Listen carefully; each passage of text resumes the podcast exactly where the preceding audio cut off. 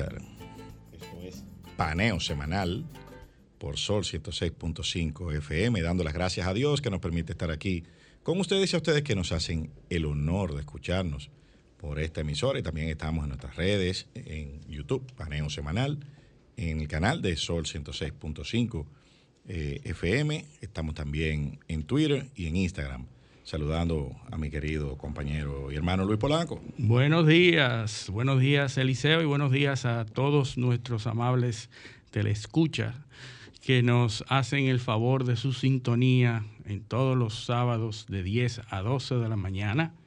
Eh, estamos eh, terminando una semana con acontecimientos interesantes que tenemos el eh, planificado conversar aquí en este programa Eliseo, no podemos... Eh, eh, hay, que, hay que explicar que tenemos un ligero cambio. Exactamente, las, las personas ya se habrán dado cuenta. Nuestra identidad, ahora somos paneo semanal. Paneo semanal. parece mucho al otro. Se parece. Sí, y eh, interesante porque estamos en constantes cambios. Vamos a ver. Eh, y, la verdad, y la verdad es que se ajusta más se ajusta, sí. Es un paneo, es como una visión, ¿no? Una visión. De, de los últimos, de la última semana. De todo lo que pasa en la semana en el plano local y en el plano internacional. Así que tomen nota, paneo semanal. Paneo semanal. Bueno, Luis, hoy estamos 16 de enero. Hoy celebramos un aniversario más del manifiesto del 16 de enero que es el documento... Lo que es el inicio de la, de la independencia. Exactamente, exactamente. Eh, la base documental, donde se, el documento donde se recoge el espíritu eh, y la, vamos a decir, la concepción filosófica de lo que pudiese ser la justificación histórica también de nuestra, de nuestra existencia como nación, es, eh, se suscribió el 16 de enero del año 1844 y el resto entonces ya se materializa, ¿no? El 27, de, febrero, Y las demás gestas eh, independentistas que se libraron el, 30 de marzo, el 19 de marzo y las demás batallas. Sí, sí, hay que, hay que tenerlo muy pendientes como dominicanos, esas fechas que normalmente no se promueven. Pasan por debajo de la mesa, la gente eh, está clara en el 27 de febrero, el 16 de agosto, pero hay fechas claves que también son importantes recordar. Sino que, y, decirle a la, gente que este, ese fue el segundo documento independentista, porque el primero fue el manifiesto de Núñez de Cáceres. Exactamente. Eh, en, 1822, 21, perdón.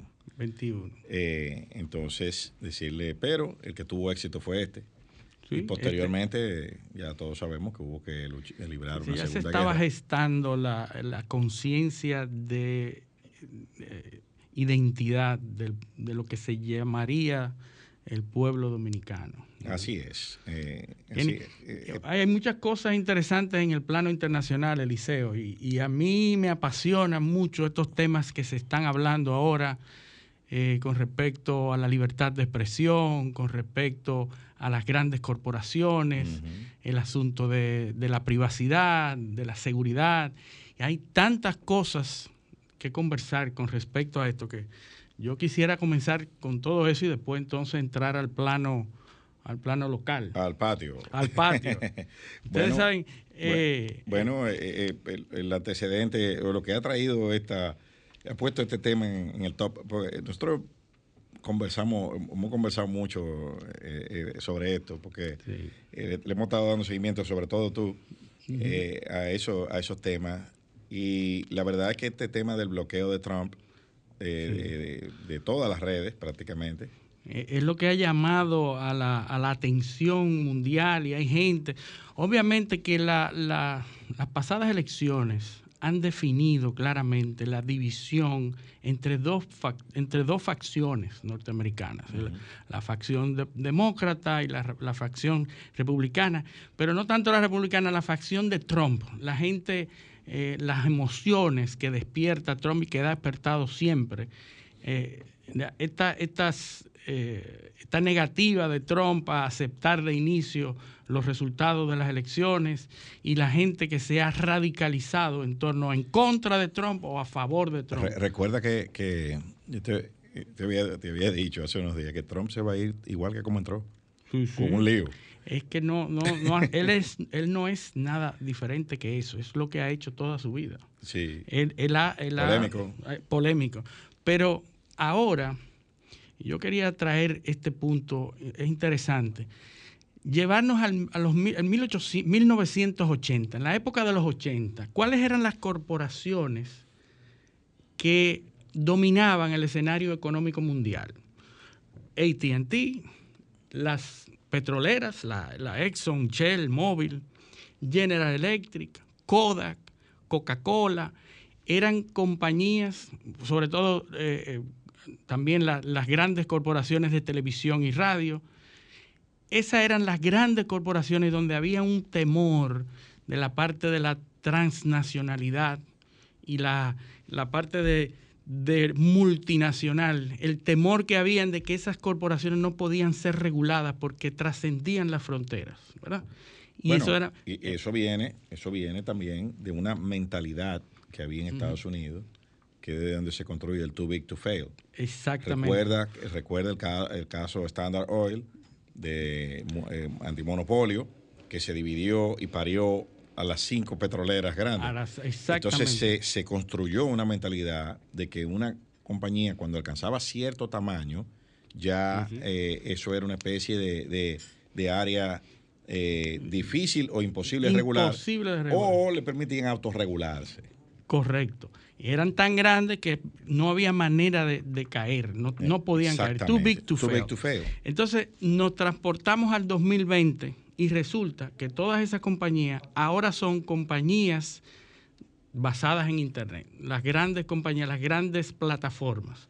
O Google, Amazon, Facebook, Apple. Esas grandes compañías. ¿Y qué pasa? El temor se ha trasladado porque esas compañías no hay manera de regularlas. Son tan difíciles de regular que da miedo. Pero, ya no es por grande, Luis. Es por la Es porque los criterios de regulación obedecen a la localización física de la de, la de la del de, los documentos corporativos, del domicilio corporativo. Vamos a eso, ah, Eliseo. la mitad, vamos a la mitad de los del tráfico de Internet, tú sabes que hay Internet, hay 7.700 millones de personas, habitantes en el mundo, ¿verdad?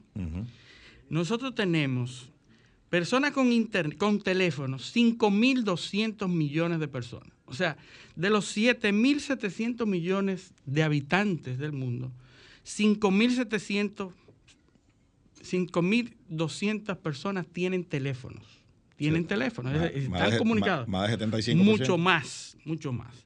Entonces, tenemos también que de ese tráfico, de esas personas que tienen, de esos 7.700 millones de personas, 5.700 tienen internet, o sea, casi parecido a la cantidad de personas que tienen teléfono. Porque hay personas que tienen internet, que tienen teléfono y no tienen internet. Así que vamos a suponer 5 mil millones de personas tienen acceso a Internet. Ahora, ese tráfico que genera el Internet, más del 50% de ese tráfico es móvil. O sea, el 50% del tráfico de todo el Internet del mundo es móvil. El 83% del tráfico de las redes sociales es móvil también. Estamos hablando de números. De que, no solamente es que hay muchos, sino que la mayoría, la mayoría es móvil. y que además las redes sociales de esos móviles ocupan el 83% del tráfico. ¿Qué quiere decir? Hay un problema de escala. Hay un problema de escala. WhatsApp tiene 2 mil millones de usuarios. 2 mil millones de usuarios. O sea, WhatsApp tiene más del 25% de la población. Casi el 30%. Del mundo. Sí, más del, 25 al 30% de la población del mundo. Es decir, está esparcido por todo el mundo. Facebook, que le supera con 2.500 millones. YouTube, 2.000 millones. Instagram, 1.000 millones. TikTok, 1.900 millones. Increíble. OnlyFans. Tú parece que estás leyendo. 30 millones. Tú parece que estás leyendo el presupuesto de aquí. El presupuesto. Entonces, ¿por qué yo estoy leyendo esto? ¿Por qué estamos hablando de esto? Porque son demasiado relevantes en el mundo estas compañías. ¿Y qué pasa? Que lo que no ocurre en estas plataformas no existe. La realidad es la que ocurre y la que todo el mundo conoce. Lo que nadie conoce no existe en la realidad. Entonces, ¿cómo es que la gente conoce las cosas? porque están en las redes, tú porque están en las tú plataformas. tú recuerdas todas las veces que yo he citado a Antonio Granchi aquí. Exactamente. las palabras son las que describen los hechos, por lo tanto, quien controla la palabra controla los hechos. Controla los hechos. Y nosotros tenemos una situación en el mundo en que cuando esas grandes compañías deciden hacia un lado o hacia el otro, deciden lo que la población mundial piensa. Hay un artículo de Yuval Noah Harari que, se, que, que, acuña el término de cerebros hackeados. El artículo se llama un concepto. Es un concepto, lo desarrolla en, Deus. en, su, libro, exactamente. El, artículo se llama Los cerebros hackeados también votan. Y aquí trata de construir un símil parecido a lo que George Orwell definió en su obra 1984, en donde el fascismo, lo que él pensó en el momento que escribió esa obra, que iba a ser un, el futuro, que era un, una, un país, un, régimen autoritario, fascista, que decidía lo que, lo, que la población debía pensar. y, transmitía sus, eh, sus eh, sus ideas y las órdenes a través de telepantallas. A través de telepantallas. Entonces, imagínense eso. Nosotros Orwell escribió eso en los años 40. ¿eh? En los años 40. Para que la gente... Eh, eh, para que hagamos el símil. Haga la, abstracción. La abstracción. Esa época. Desde esa época, por eso es que estamos volviendo a esa época de los 40, 50 y 60. Gustavo Le Bon es más relevante ahora que nunca. Sí. No, pero Gustavo, Gustavo Le Bon es, es, es decimonónico. Pero, pero, los experimentos de Solomon, que son de, los, años 60. Correcto. Eh, y los, o sea, los demás experimentos sobre la teoría de Gustave Le Bon fueron en los años 50 y 60, como tú dices. Exactamente.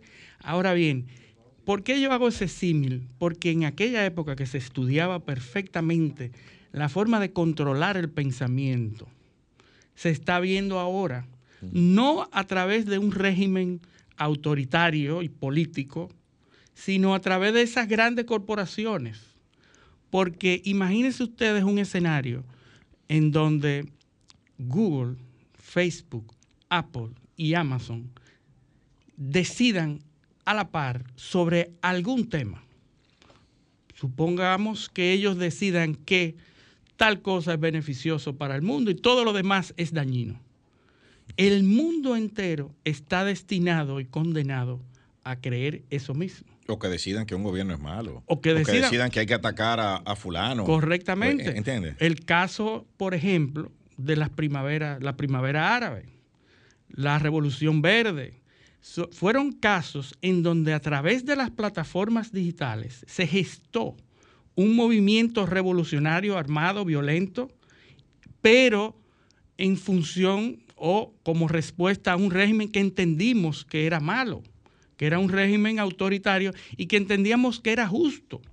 Esas guerras que se gestaron se hicieron a través de esas plataformas y todo el mundo entendió que eran guerras justas, que eran demandas, que eran alcances que la población necesitaba. Y que había que saltarse los protocolos. exactamente. Ahí no importa la violencia, porque el pensamiento mundial determina que es justo y que es bueno.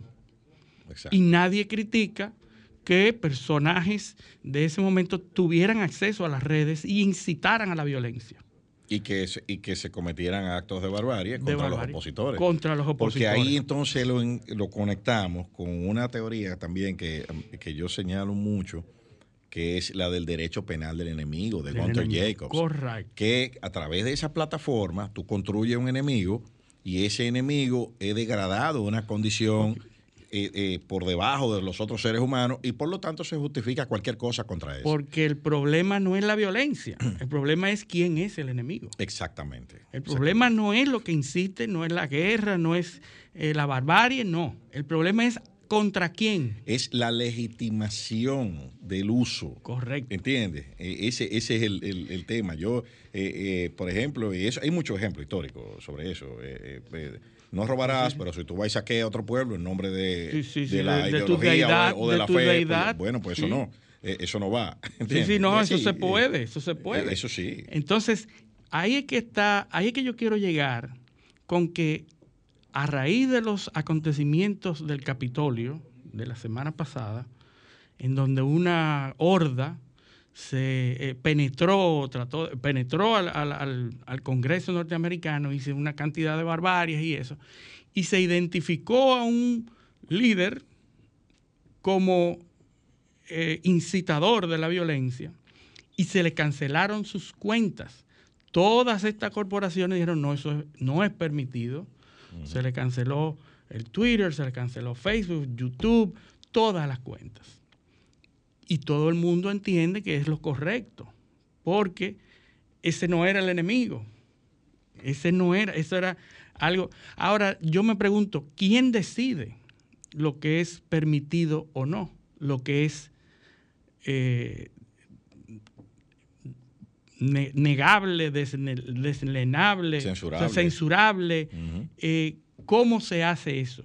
y ahí viene el problema difícil que ha venido ocurriendo desde 1959 en Estados Unidos contra el asunto de, la, del platform versus publisher. La plataforma o el, o el editor, editor o plataforma. Había un caso de una librería en donde se colocó un libro con ideas eh, que incitaban a la violencia ideas eh, negativas y fue llevado a la, a, la, a, la, corte y ahí decía, el dueño de la librería se defendió diciendo, no es que yo soy una librería, yo no puedo ser eh, responsabilizado por el material que uno de los autores ponga. Entonces, autor o plataforma. Luego en 1900, en los 90, sucedió otra, otra, otro caso de CompuServe y Prodigy, en donde a través de uno de esos forums se publicó información eh, que fue demandada y se quería responsabilizar a Prodigy y a CompuServe. Para los más jóvenes, eran los inicios del Internet, en donde el Internet estaba servido como servicio eh, digital. Tú te suscribías a Prodigy, a, American Online, eh, CompuServe, eran servicios, no había un Internet general, sino que eran servicios y todo el que estaba ahí se podía comunicar entre sí, el que estaba en American Online se podía comunicar entre sí, era restringido el acceso a Internet. Pues ahí se dio lo que luego fue referenciado lo que dio lugar después a, la ley del Decency Act y, a la, a la sección 230, famosa, que habla de la protección a la libertad de expresión, pero defendiendo la capacidad de, esos, de esas plataformas de poder editar. editar y quitar o no material que pudiera ser demandable. Todo esto lo venimos viendo desde 1900, desde el 59 a la fecha, pero no se ha resuelto. Eso es un tema pendiente de los Estados Unidos, en donde hay que ver qué es lo que va a primar. Si va a primar la libertad de expresión o va a primar la, eh, la no incitación a la violencia o la libertad de cualquiera de poner una información o no. Bueno, hay, hay muchísima jurisprudencia de, de, diversa, eh, de diversos temas eh, relacionados con eso. Y hay una jurisprudencia muy interesante eh, del año 1989, de Texas versus Johnson, que fue el que quemó la bandera. Ah, sí. Donde, donde se habla, o sea, conecta la protección de los derechos de primera enmienda, o sea, libertad de expresión, con los derechos de la decimocuarta enmienda, que es la enmienda del debido proceso reforzada, que estaba en la quinta enmienda primero, en la, del primer bloque eh, de enmiendas de las diez primeras que se aprobaron, la quinta, que es la más famosa, que la, todo el mundo ve en película, que dice que, que no, no, declarar para autoinculparse, porque eso está conectado a lo que es el debido proceso. La enmienda decimocuarta es una es un fortalecimiento de esa, de esa quinta. Y se vota después de la guerra civil de los Estados Unidos. Se llama el paquete de enmiendas de reconstrucción, que es donde se vota la enmienda de ciudadanía, que es la, decimo, la, decimo, la decimotercera, que es la que prohíbe la esclavitud. Eh, la, la, decimocuarta, que es esta que estoy diciendo, y, y, una, y una, una, cantidad eh, eh, de cosas que se, se resolvieron. Entonces, ¿qué sucede? Tú tienes, el principio que tienes derecho a decir cualquier cosa. Sí. Eh, eh, eh, la libertad de expresión. libertad de expresión. Entonces, para restringirla hay que acudir a los derechos protegidos de la enmienda decimocuarta, que es el debido proceso. Entonces, ahí viene ese debate, eso, eso se está, ahí, ahí, ahí han, sometido al Ku Klux Klan, a la NRA, a todas las entidades que han tenido discursos que han sido considerados violentos o incitadores. incendiarios. Han sido, y la mayoría de los casos, a lo largo del tiempo, las posibles restricciones a la libertad de expresión han sido rechazadas en la Suprema Corte de Justicia de los Estados Unidos. Eh, eh, entonces, yo veo ahora, ahora habría que, y eso es mucho más grave, porque como ese debate de publisher. Eh, eh platform versus platform publisher. Versus, publisher. Va conectado directamente con esa super protección que se le ha dado a la libertad de expresión en Estados Unidos a lo largo de toda la historia eh, de la Suprema Corte de Justicia. Así que yo creo que yo creo que tenemos, podemos irnos a nuestra primera pausa y volvemos de inmediato. No le cambien, esto es paneo semanal. Sol 106.5, una estación del grupo RCC Miria.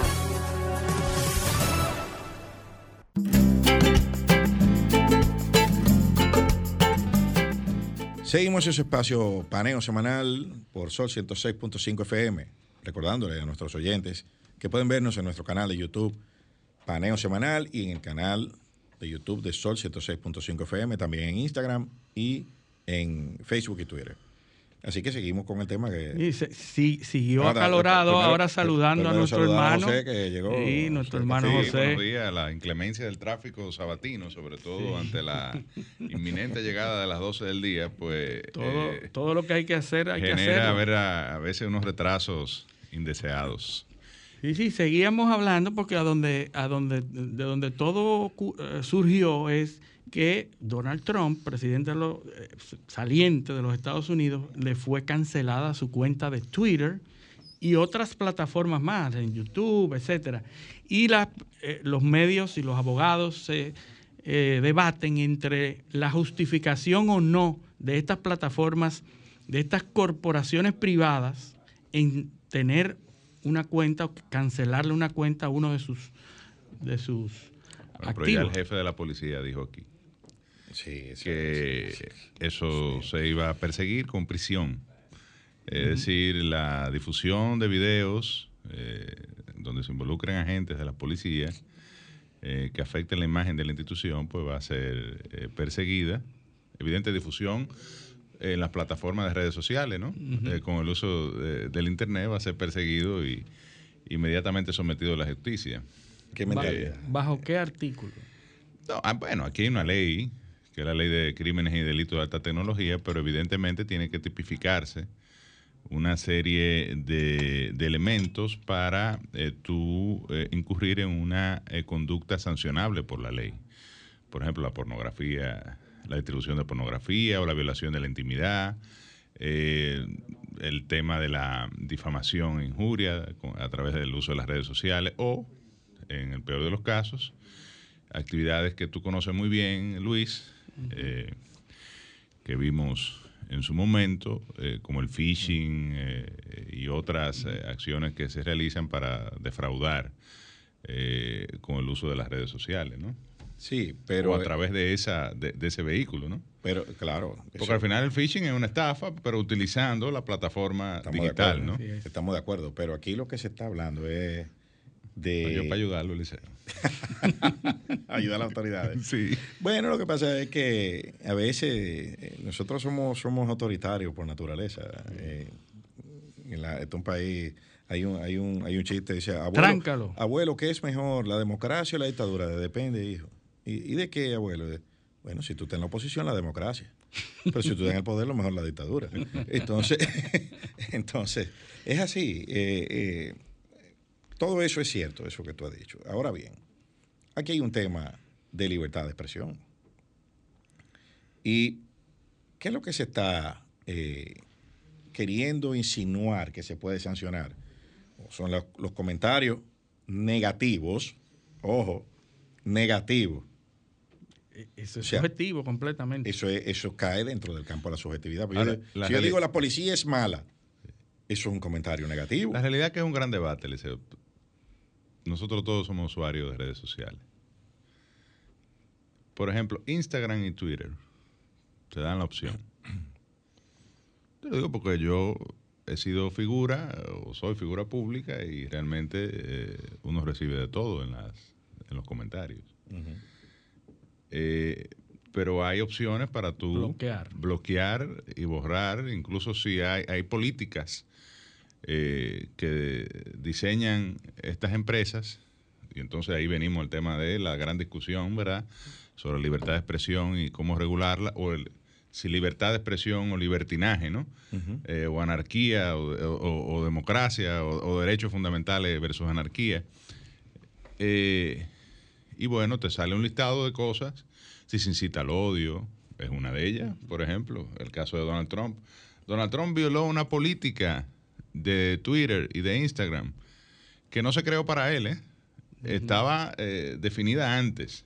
Si es bullying, eh, o sea, si hay acoso, o sea, una serie de elementos que ellos ponderan, pudieron haber ponderado otro, porque a lo mejor la lista no es suficiente.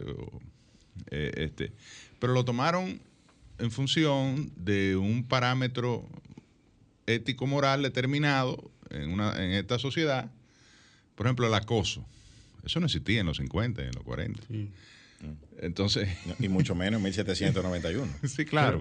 lo que, eh, entonces se, eh, se bloquea al individuo y, se le, y llega un momento que se le puede hasta cerrar la cuenta en virtud de las quejas. Eh, y eso también se diseña eh, tú pones, eh, y, se han visto casos de cómo tú le tumbas una cuenta a una gente, denunciándola masivamente. Sí. Sí. Así es. Pero más importante, y ha sido objeto de muchas interpelaciones del Congreso de los Estados Unidos hacia Facebook, hacia Twitter, múltiples, van decenas en lo que va de en lo que va, en las últimas cuatro años, en los últimos cuatro años se han interpelado decenas de veces a los CEO de esas compañías es por qué las ideas progresistas tienen preponderancia sobre las ideas conservadoras. Y es porque un progresista puede decir lo que le da la gana, como Antifa, que tiene pensamientos violentos y, e incendiarios, y no es visto como negativo, y otros grupos que por el menor Matter, defund the police. Exactamente. Todo eso son discursos de retórica de, odio. Incendiario. de odio. Entonces, hay otras hay otras otras posiciones conservadoras que desde que dicen algo son bloqueadas. Y entonces, ¿por qué esa diferencia? ¿Y quién le dio a esas grandes corporaciones el derecho de juzgar? Ahí vamos. el debido proceso. La gran discusión. El debido proceso. el debido proceso. O sea, ¿quién oyó a Donald Trump? O sea, ¿dónde lo citaron?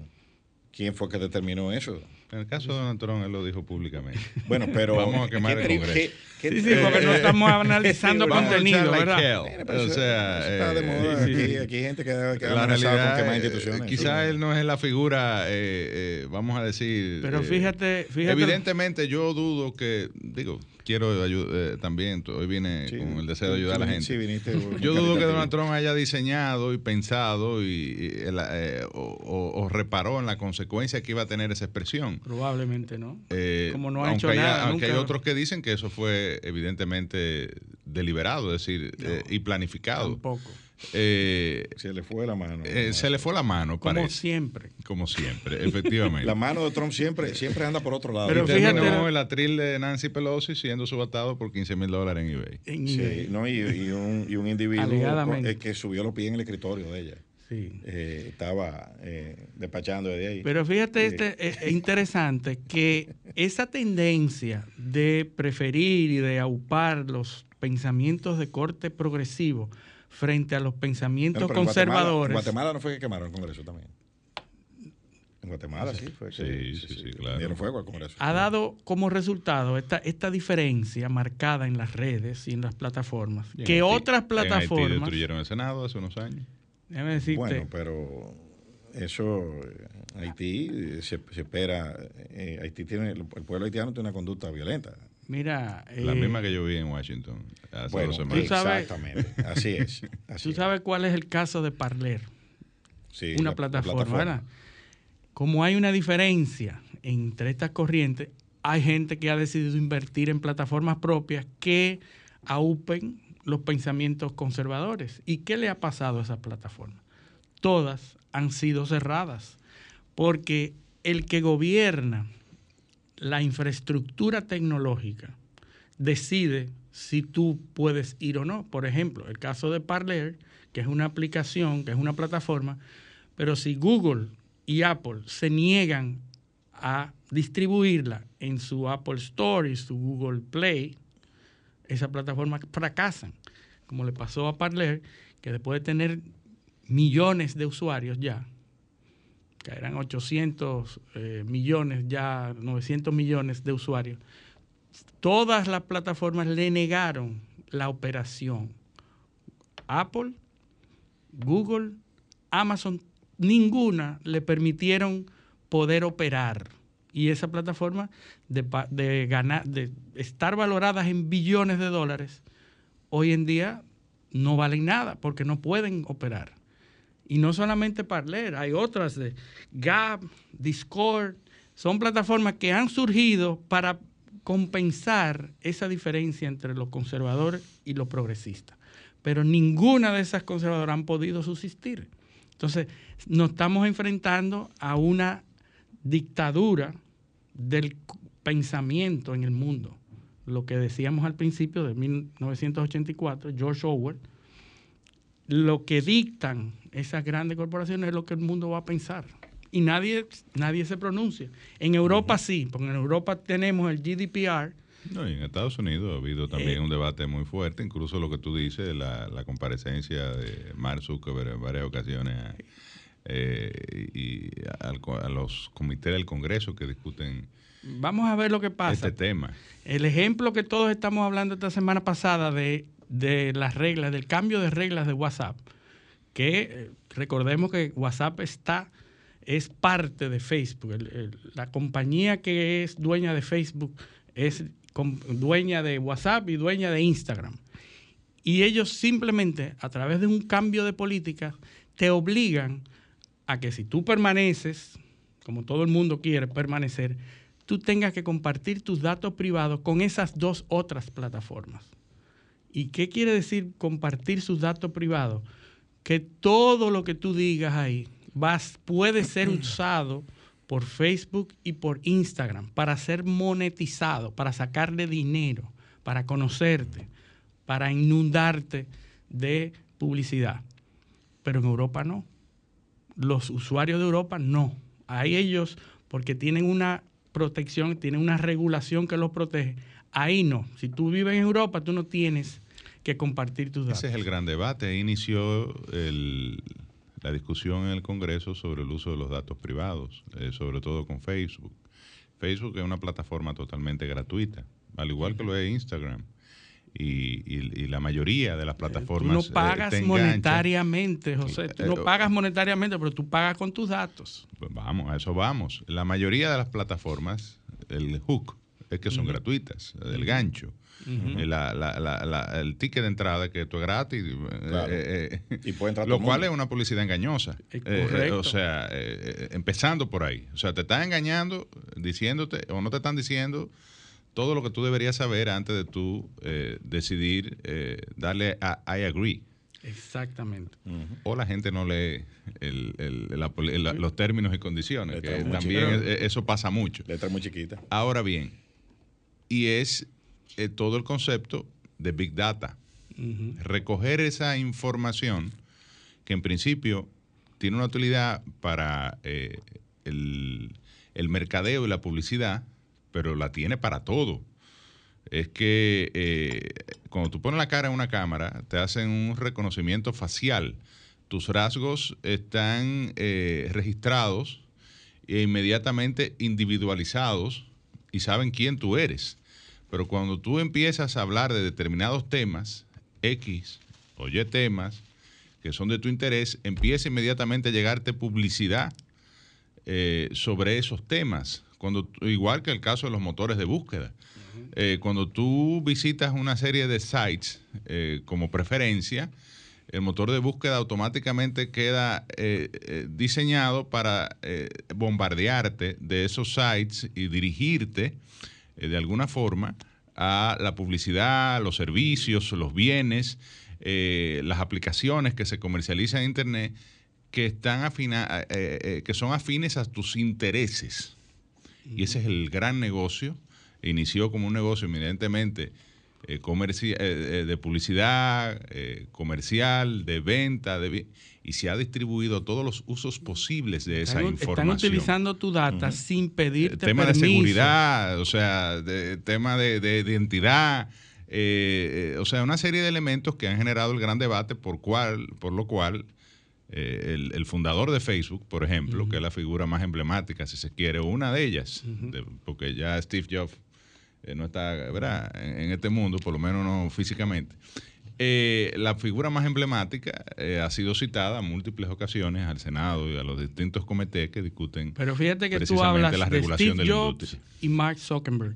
A propósito de Facebook y de Apple, Apple y Facebook están enfrentados grandemente, violentamente, en torno a una decisión de Apple de que en sus aparatos, en su eh, plataforma, no va, a partir de un momento, va a tener, va a restringir todas las posibilidades de cualquier otra plataforma de seguimiento, de tracking. Es decir, a partir de un momento, Apple y todo el que use un aparato de Apple va a tener que opt-in, es decir, optar por entrar a que le traqueen, a que le den seguimiento a su data.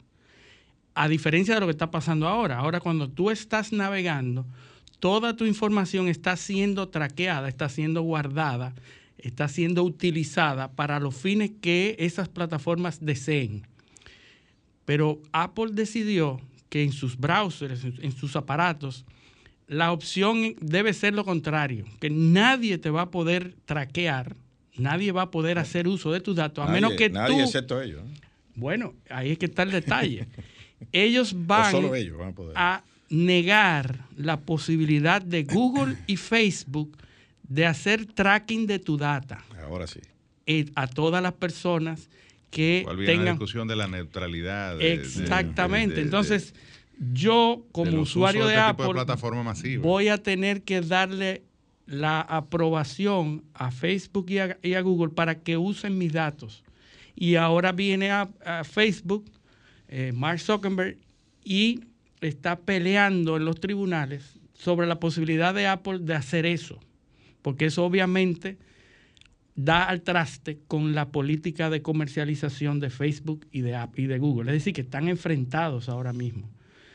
Si tú tienes Apple, Sí, tú Google y Facebook no van a poder hacer su negocio publicitario y de mercadolo- mercadología contigo. Exacto. Entonces, se puede, ¿verdad? Entonces están enfrentados esos dos grandes. Es decir, que lo que se está planteando, lo que se está viendo es que es inminente la regulación de este tipo de cosas que no se había dado y que no había, que no había sido necesario hasta el momento. Pero ya no Pero por lo que tú decías al inicio, hasta la regulación va a ser controlada por ellos. Exactamente. Sí, Bueno, como, eh, está, bueno, como, como se está controlando. No, pero eh, el nivel de influencia que Eh, se exacto, tiene. es too big to eh, fail. eh, o Eh, sea, eh, la- eh, la- es- las políticas se definen en, en virtud de, lo- de los intereses que De los, de, de, de los de- actores. de- de estas empresas que son los que dominan la información y cómo le llega a la gente y cuándo le llega. y además hay un Y son tema- los que diseñan los algoritmos para que tú tengas una determinada idea de manera permanente, bombardeada por diferentes vías a través del uso de tus redes sociales. así Y hay un tema, hay un tema también. De- hackeados. Hay, hay un tema hasta de geopolítica. O sea, los Estados Unidos, esas compañías son americanas.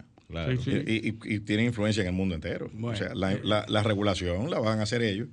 Y, que, y para garantizar los intereses de ellos, lógicamente, y también de los Estados Unidos, Sí. que están alineados con ellos. Y fíjate de que, desde que cuando surgió la primera compañía como TikTok de capital chino, Sí. todos los cañones le fueron a esa compañía. Pero como dice, y- pero como dice, como dice José, mientras tanto en Ciudad Gótica, hay que, hay que, vamos a De leerle, vuelta a Ciudad Gótica. a leerle un parrafito al jefe de la policía que José lo quiere ayudar, yo también y tú. sí, sí, yo No, también. no somos como, como decía, había un tiempo que decía, ah, pero ese es enemigo de la institución. No. No. Lo que hay que decirle lo siguiente. La sentencia 0075 16 del Tribunal Constitucional Dominicano, a propósito de una acción directa de inconstitucionalidad contra la ley 6132 de expresión y difusión del pensamiento, estableció la adopción o la, o la ratificación, mejor dicho, del artículo 13.2 de la Convención Americana de Derechos Humanos.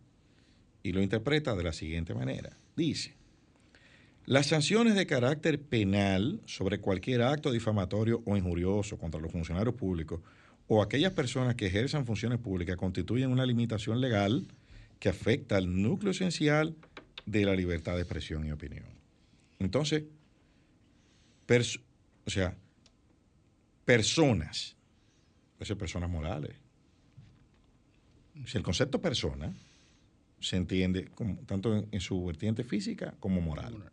Entonces, un comentario, una sanción por un comentario negativo hacia una persona que ejerce funciones públicas no está penado por la ley. ¿Entiendes? Porque constituye un atentado a la libertad de expresión. Eso lo dijo el Tribunal Constitucional en el año 2016, el Tribunal Constitucional Dominicano. Entonces, por lo tanto, difícil. hay que, eh, esas declaraciones hay que ajustarlas y para que cumplan con esta con este precepto. Como decía porque la magistrada eh, Miriam Germán, proced- al proceso penal, mentir es un medio de defensa. Es decir, la gente puede mentir, tiene derecho a mentir. por supuesto. Eh, porque evidentemente Bueno. el jefe de la policía se, se manifestaba en función de eh, eh, información eh, manipulada o falsa o incluso... Que él dice que es falsa. Bueno, pero cuando tú pones un video del 2016 como si fuera hoy No tú lo pones, no pones la fecha. y dice, mira lo que está pasando en tal sitio como si fuera de actualidad, evidentemente Pero eh, no hay una tú- manipulación, no, por yo- lo menos, de un elemento esencial de Es que eso está pasando ahora. Es cierto, un video del 2016 y yo pongo la policía abusando. pero que además la Dando- gente- pero, pero tú no dices cuándo es. Pero vuelvo y te digo, la gente tiene derecho a hablar mentira. Para defenderse. Hay un concepto Para que- defenderse. Pero ¿y tú sabes la cantidad de mentiras que se dicen en las redes? Bueno. Es más, hay hasta un tratado elemental sobre la posverdad. Sí, sí. ¿Qué es la posverdad? No. La distorsión de la realidad a través de la información que se sirve en las redes sociales, se generaliza Hay una- Hay o una se nueva. viraliza, como se Hay- dice. hay un concepto en el nuevo argot- en el se- argot de redes. Oye esto, hay un concepto nuevo que se llama la veroficción. Sí, está- la claro, veroficción. La verdad fingida, eh, que es una contradicción en sí mismo, porque la verdad es la verdad y no hay otra, ¿verdad? Teóricamente. Como dice un, un gran amigo, un gran amigo de nosotros tres. ¿Qué ocurre cuando Dice- la mayoría de la población, o hasta todos, pero vamos a decir la mayoría, porque siempre hay disidencia, cree algo que resulta que no es la realidad. Se convierte Claro. en una verdad, eh, eh, que es el, el- ¿verdad? el, el concepto de posverdad. Que, eh, eh, y es el peligro, evidentemente, eh, que enfrenta la sociedad actual ante el surgimiento de este fenómeno, ya evidentemente hace algunos años, que se ha denominado redes sociales, por lo que hablábamos ahora, el poder que tiene el individuo de, de transformar el pensamiento de los demás a través de una manipulación y es que se viralice, se generalice, se cree lo que se llama una percepción. Y eso se utiliza, se utiliza como marketing político. De hecho, eh, la, se, se se- hay hasta documentales y, y- y análisis sobre la victoria de Donald Trump y el uso Claro. de las redes sociales para eh, cambiar la percepción de la mayoría de la sociedad eh, eh, norteamericana en un momento donde todas las encuestas planteaban, las encuestas eh, tradicionales, planteaban que Hillary Clinton iba a ganar las elecciones de los Estados Unidos. Entonces, a través Sí, del sí. uso de bots y de laboratorios, Ahora, ¿qué- ¿cuál era la que, mentira? que lo más la mentira es que tú te sientas, eh, nosotros tres con un interés definido, eh, diseñamos un laboratorio con 50 bots, los alimentamos, interactuamos con ellos, vamos creando que... Sí, sí, Cambridge, que- Cambridge Analytics. Nada, que... Cambridge Analytics. José del Castillo tiene eh, cinco brazos. Y de repente empezamos a decir que tiene cinco Mueve brazos, la tiene cinco brazos. intención, Y llega un punto intención. que la mayoría de la población dominicana que no me ha visto físicamente cree que yo tengo cinco brazos. Sí. Cerebros hackeados. Y esa es la verdad. Yo tengo cinco brazos. Eso es lo Pero que creamos, lo viralizamos que yo tengo. Harari Es que, lo óyeme, llama es- cerebros es que- hackeados. De como, es como, como dice un gran amigo de nosotros tres, dice, eso también es verdad. Eh, Entonces, la discutiendo. gente tiene derecho a mentir. Por y, eso. Ese, y ese elemento se ha afianza- afianzado muchísimo más en esta época, donde cualquiera Sí. tiene acceso a un medio de comunicación masivo y a crear una tendencia y a multiplicar una idea de manera eh, eh, con una rapidez eh, asombrosa, llegándole unos cuantos días a millones de personas fácilmente. Mentir- si lo hace bien y tiene los medios para hacerlo. Mentir es un acto natural en el ser humano. Mentir para, de- eh, Sí, de- claro. para, para defenderse, primero. En el Génesis hay una, hay una obra eh, de un pensador norteamericano, Joseph eh, Campbell se llama, El poder del mito, donde él analiza desde el Génesis, la creación. La, Ahora eh, venimos profundo. eh. Claro, venimos, venimos lúcidos. Eh, el tema de la serpiente, la manzana, o sea, ¿qué, qué, qué- qué hay ahí? Oh, Política detrás. echándose la culpa uno a otro. O sea, te dan una orden, la orden no se cumple. El hombre le reclama a la mujer, la mujer a la serpiente, la serpiente al diablo. O sea, es una, es una Dios- cadena. Dios al hombre, el hombre Exacto, a la Dios mujer, al la hombre, el mujer hombre a a la la mujer. Una cadena y todo el mundo negándose. Yo lo, eso fue, este, fue aquel, fue el otro. Entonces, ¿cuál, cuál es, cuál es el- nosotros tenemos una tendencia natural a eso. Y Eso, el culpable fue el eh, enemigo. la, la quinta enmienda de la, la Constitución manzana es la mentira, realmente. Por O sea, supuesto. la- es la parábola de la mentira. Por supuesto. Eso fue lo que acabó con el Y- mundo. eh, y la desde política el del inicio, enemigo. Desde que eran dos. Derecho, derecho penal del enemigo. O sea, todo eso está conectado. Y tenemos derecho Perdón, a, la, a- la mentira de la serpiente, ¿no? Sí. El, el- el que seduce, la seducción. Eh, exactamente. tenemos derecho a ofender. Porque tú hablas de la mentira, Bueno. pero en Estados Unidos se está debatiendo la ofensa. Es que el problema de las redes sociales es que tú haces lo que tú quieras.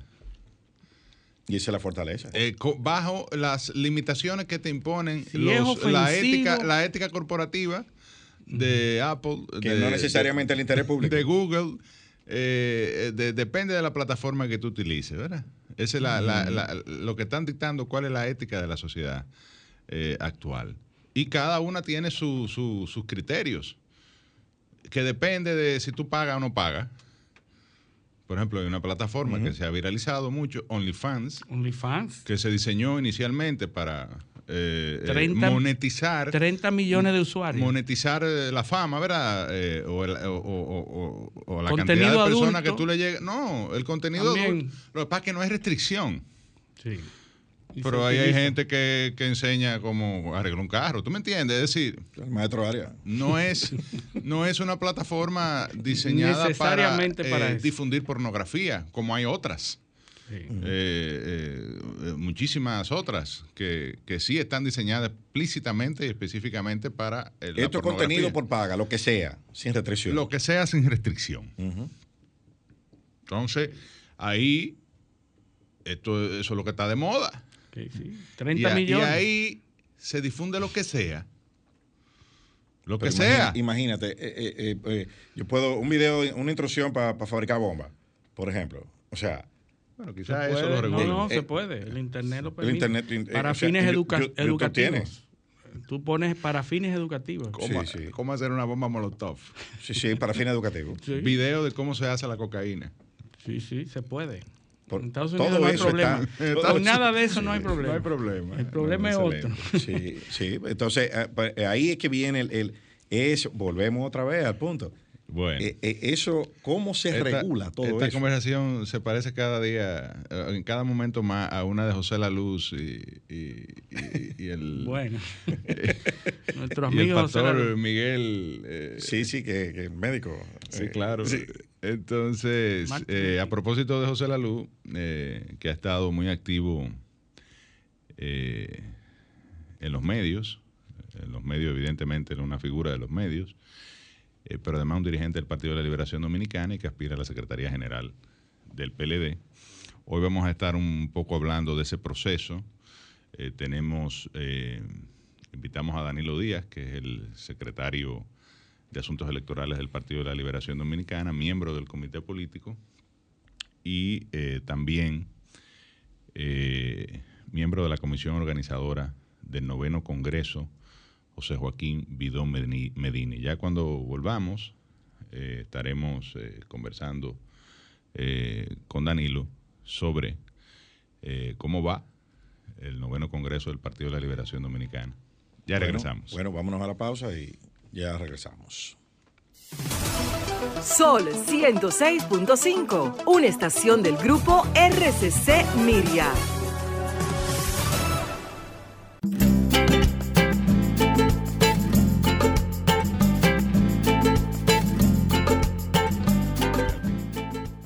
Seguimos en su espacio paneo semanal por Sol 106.5 FM. También estamos en YouTube, en nuestro canal eh, Sol 106.5 FM de paneo semanal y en las redes sociales, Instagram, Facebook y Twitter. Eh, tenemos ya al invitado en, en línea, ¿no? ¿O to- todavía. Bueno, vamos a esperar. Él está en proceso de, de- de conexión, pero sí como introducción decía eh, antes de irnos a la pausa, es que el Partido de la Liberación Dominicana está en un proceso, como todo, como mucha gente conoce, de, digamos, de reestructuración, de renovación, de transformación, es el, es el, el lema del noveno Congreso de Jorge Botello los congresos son la máxima instancia del partido.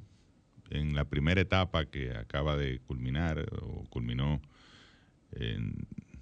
hace unos días, pues aprobamos unos nuevos estatutos que van a regular la vida eh, de- del PLD, unos estatutos más a tono con o alineados con la ley de partidos, eh, con la ley orgánica electoral. Eh, y con los nuevos tiempos. De hecho, eh, plantean el uso de, de las redes sociales y las plataformas digitales. De hecho, fueron aprobados en un, algo sin precedente, ¿no? En un proceso totalmente digital, donde acudieron cerca de más de 2.000 delegados, que son los que conforman la plenaria, a través de una plataforma y eh, aprobamos punto por punto eh, cada uno eh, lo que pensábamos, de acuerdo a las propuestas que fueron eh, socializadas con anterioridad en los diferentes organismos a nivel nacional, punto por punto aprobando el, partido que queremos. Y se, se culminó esa etapa, ahora viene la etapa que la gente le da más seguimiento, la más entretenida, y la que genera mayor debate. De hecho, hay un debate sobre el tema de la participación de las bases en el proceso eleccionario, que es el que viene ahora. Se van a escoger 300 miembros del Comité Central que durante el tiempo ordinario, es decir, cuando el Congreso no está abierto, que regularmente cada cuatro años, eh, pues eh, es la máxima eh, entidad, el máximo órgano del Partido de la Liberación Dominicana, no el comité político, aunque el comité político en la práctica, como es el órgano ejecutivo del comité central, se reúne con más frecuencia y además es, más, pequeño, porque son solamente 35 miembros, evidentemente es el que eh, lleva todos los temas operativos, eh, plantea las posiciones públicas de acuerdo a la coyuntura electoral, a la coyuntura política, y evidentemente es el más visible de los órganos del Partido de la Liberación Dominicana. El Comité Central también ratificó a los miembros que, estaban eh, eh, pues eh, en su matrícula, casi 500, y ahora van a entrar estos 300, más los senadores, diputados, síndicos y directores, que eh, en su totalidad el Comité Central va a estar compuesto por no menos de 954 miembros incluye también a los presidentes provinciales y municipales. Pero creo que ya tenemos a Danilo Díaz. Ya, está, ya, está, Danilo. Aunque yo sé, yo sé bastante del tema por mi vinculación partidaria, pero él es la autoridad eh, en este tema. Es el secretario de Asuntos Electorales, miembro del Comité Político y miembro de la Comisión Organizadora. Eh, Danilo Díaz. Eh, bienvenido, Danilo, ¿cómo estás? Buenos días. Hola, Danilo. Buenos días, gracias por la invitación y la oportunidad de compartir con ustedes este sábado en la mañana. Aquí estamos a sus órdenes. Eh, Danilo, ¿cómo va esta segunda etapa del Congreso, del noveno Congreso José Joaquín Vidó Medina?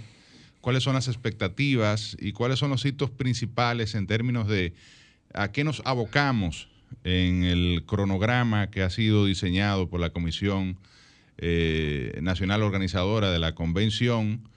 Eh, durante ya esta segunda etapa, eh, porque acabamos de culminar exitosamente la etapa de definición de los estatutos, de la visión y, de los elementos teóricos, digamos, de, lo que de lo que constituye este noveno congreso.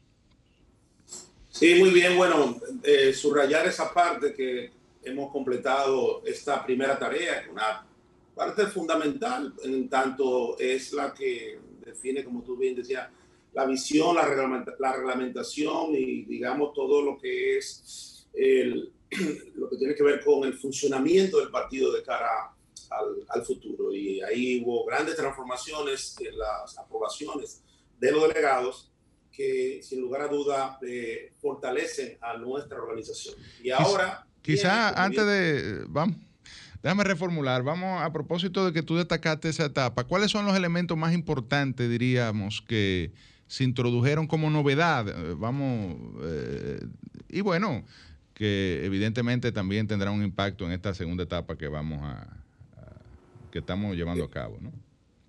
Claro, no, eh, bueno, en ese sentido hay varios elementos que se destacan en, el proceso. Tal el elemento de la modernidad, que hay que, hay que señalarlo, eh, en todo lo que tiene que ver con el, funcionamiento del, partido, pero también tenemos lo que tiene que ver eh, con aspectos eh, sabios, vamos a decir, de cara a esta coyuntura de la pandemia, para salvar que este Congreso se hiciera, primero hemos utilizado la tecnología y lo hicimos de manera virtual.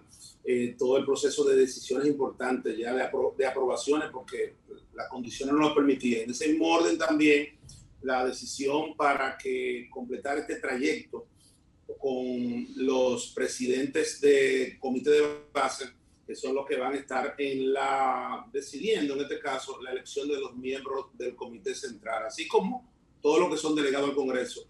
a los fines de votar. Estamos hablando de algo más de 200 mil, alrededor de 200 mil compañeros que van a estar participando en este, en este proceso. Nosotros, eh, adicionalmente a eso, el partido ha, establecido como parte también de, de su norma el, el, hecho de que en, la en las cuotas del, del comité, de la conformación del comité central que tiene el comité político eh, se establezcan que no tengan vínculos familiares con los integrantes del, del, del, comité político, en esa parte que tiene que ver con la, con la cuota. Se redujo el tiempo, el tiempo para, la, para ser parte como requerimiento del comité central de 10 a cinco, a cinco años, que es también otra medida importante que democratiza y participa, ya, eh, que incrementa la, la, participación. Nosotros, eh, como, como, organización política, en este caso, eh, incorporamos también eh, como parte de temas fundamentales el tema de medio, ambiente, de todo lo que tiene que ver con iniciativas legislativa, tanto congresual como municipal, se definieron políticas eh, a los fines de que eh, nuestras propuestas y nuestra visión eh, sobre estos temas pues, lo podamos impulsar desde allí. ¿Cuál es la nueva conformación del Comité Central, que fue algo que se discutió ampliamente? Eh, y eh, ya hablando del tema de los órganos de gobierno del partido, el Comité Central como máxima instancia, y cómo quedó finalmente el comité político y la creación de esta figura que me parece que estaba ya desde incorporada en los estatutos, creo que se incorporó en el Congreso Norge Botello, del comité consultivo y en qué consisten estas tres instancias y su nueva conformación, en el caso del comité central que se ha transformado significativamente. Sí, el comité central, eh, primero la plenaria del Congreso por mayoría decidió la ratificación de los actuales miembros del Comité Central, así como también incorporar al Comité Central a los alcaldes electos y directores electos. Eh, igualmente, a los presidentes provinciales y municipales que no lo fueren y que tengan esa función mientras la tengan. Y ampliar el Comité Central en 300 nuevos miembros, 190 de los cuales serán electos a nivel local y 110 a nivel eh, nacional, que son los dos niveles de votación que tiene esta etapa del, del Congreso. En ese sentido también eh, se distribuyó lo que tiene que ver con el funcionamiento de las distintas secretarías que van a operar eh, como parte de los órganos del, del, Comité Central. En lo que respecta a la segunda pregunta fue... Eh, no, el comité político, ¿cómo queda?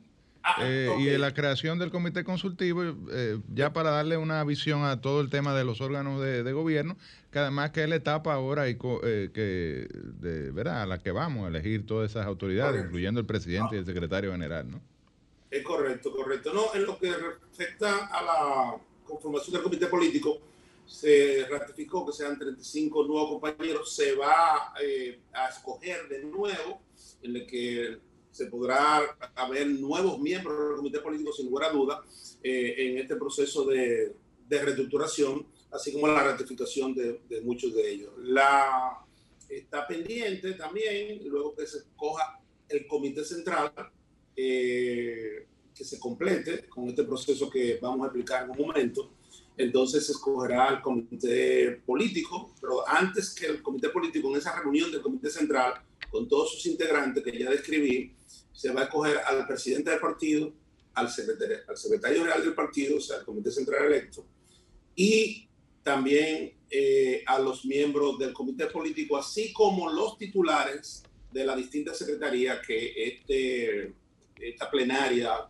del Congreso aprobó eh, la conformación de la, de la misma. Se ah. creó el Consejo Consultivo, que es para aquellos miembros del comité político que no quedaran dentro del comité central, entre ellos conformar el comité consultivo, que va a ser un órgano importante va a ser como un órgano como asesor consultivo, como lo dice su nombre, y que tendrá justamente el, derecho de poder estar representado en el comité político a los fines de desde allí poder ser un órgano de, consulta al, a este importante órgano. Igualmente, se creó también el, el Comité de Justicia Electoral, la Comisión de Justicia Electoral, que es una instancia para conocer todo tipo de litigios que puedan presentarse en los procesos electorales internos del partido, tanto para casos como este, de la elección de la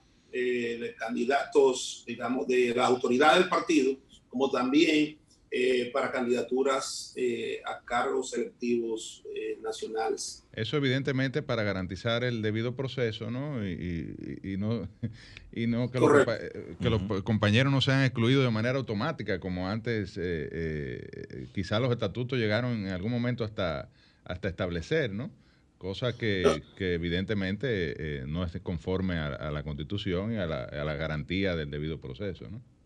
Así es, sí, no hemos asegurado el cumplimiento de la ley, la nueva ley de partidos políticos y también de la ley electoral y de la constitución. Tal como dice, este ha sido un Congreso que ha ampliado eh, los derechos y que ha fortalecido la protección de los derechos de los compañeras, de los compañeros y compañeros que formamos parte del partido. Eh, Danilo, yo, yo veo eh, un, como es natural en los procesos democráticos donde hay cierto nivel de competición, eh, veo que están aflorando unas discusiones en, de algunos miembros del PLD que están que no están conformes con lo que con lo que se ha decidido. Y yo quiero preguntarte, como dentro, eh, yendo, eh, que nos vayamos un poco atrás, para que tú nos describas un poco la dinámica en la que se dieron las discusiones, el ambiente, o sea, porque yo veo que todo esto se discutió y como que al final es que salen eh, a, a, objetar, ¿no? A mostrar su desacuerdo, cuando hubo foros internos donde, donde eso se pudo hacer. ¿Cuál fue el, nivel de, vamos a decir, de consenso que se alcanzó para, para toda esta propuesta? ¿Cuál era el ambiente de las discusiones eh, del proceso interno? Sí, bueno, el proceso inició con, con total transparencia y siguiendo algunas tradiciones y mejorando eh, las mismas. Eh, empezó por la elaboración de los temas del Congreso que dentro de están su estatuto, línea el, y electoral, línea política nacional e internacional, el diagnóstico que había que hacer, que se incluyó, se incorporó para evaluar el proceso electoral y el funcionamiento del partido, así como temas como iniciativas legislativas, iniciativas eh, también que tendrían que ver con temas como medio, ambiente, formación política, en fin. Todos esos documentos lo prepararon comisiones que se crearon. Tema de género. De, eh, la de género, que es muy importante. Yo, veo gente que fue miembro de esas comisiones que ahora... Ah, no, no, no, no, no, no. gente que es miembro de la Comisión Nacional Organizadora. Eh, exacto, que ahora ha salido a, a, cuestionar todo lo que... Lo que eh, Exactamente, eh, explico el proceso, por eso. Entonces, esas discusiones de, esos documentos, que eran como los documentos base, para que bajaran a todo el partido y opinar a todo el partido sobre lo mismo. Eso se hizo y todos los organismos conocieron los documentos en dos fases muy democráticas. La primera, con los presidentes intermedios, que tuvieron la oportunidad de modificar los documentos que elaboramos elaboró las distintas comisiones que creó la comisión organizadora, y entonces ellos modificarlo, agregar, quitar, en fin, propusieron. Se recogieron todas esas propuestas, casi, casi eh, más de 4.000 propuestas hubo en sentido general. Y esas propuestas, entonces se hicieron una relación de la misma y se bajaron de nuevo para que todo el partido, ya a nivel de plenos municipales y de circunscripción, votara por la misma, o sea, pudiera eh, opinar sobre la misma. ¿Y qué hicimos? En esos plenos se bajó esa relación, una compilación de toda la propuesta de, que hizo el partido, para que todos conocieran cómo pensaban los otros eh, compañeros de otras localidades. Y también se votó. Y ahí se aprobaron democráticamente. Votación mayoritaria. Exactamente, pero aún así, José, el asunto no se quedó ahí. Eso no fue lo definitivo, esa votación que hicieron los plenos municipales, ¿no? sino que entonces hay una plenaria, una plenaria que está conformada por los que integran el Congreso según nuestros estatutos eh, vigentes y los actuales, que son los miembros del Comité Central, los presidentes provinciales, municipales y los presidentes del Comité Intermedio. Entonces, ellos, ellos, todos, estaban convocados para una plenaria que iba a ser presencial. Pero por razones que tú explicabas antes de esta entrevista, que tuve la oportunidad de escucharte, eh, se hizo eh, la pandemia por el decreto que emitió el Ejecutivo, no había condiciones porque prohibía que se juntaran más de 10 personas y ahí iban a participar, estaban convocadas 2.600 y pico. Entonces, ¿qué hicimos? Eh, tuvimos que, un hecho realmente sin precedente, heroico y loable, eh, que organizar en 72 horas una plenaria virtual que fue absolutamente democrática y además que daba el tiempo a la reflexión, porque permitía a todos los delegados a ejercer el derecho leyendo, le dimos 48 horas el sábado, todo el sábado y todo el domingo, para que opinaran sobre las distintas propuestas que habían tenido mérito, porque fíjense, a pesar de que muchas tuvieron mayoría, aún así había una ratificación que tenía que ser la plenaria. Y escogimos todas las propuestas que tuvieron, fueron respaldadas con un 10% más y la bajamos, esa propuesta para que los, delegados decidieran cómo lo iban a hacer presencialmente. Y, yo debo dar fe de ese proceso, porque me pasé dos días casi completo, eh, porque la verdad que el proceso a veces resultó tedioso. Eh, en algún momento hubo incluso que abrir, eh, emigrar a otro servidor con mayor capacidad porque hubo una participación masiva de los delegados a través de las, del uso de la, de la, plataforma digital.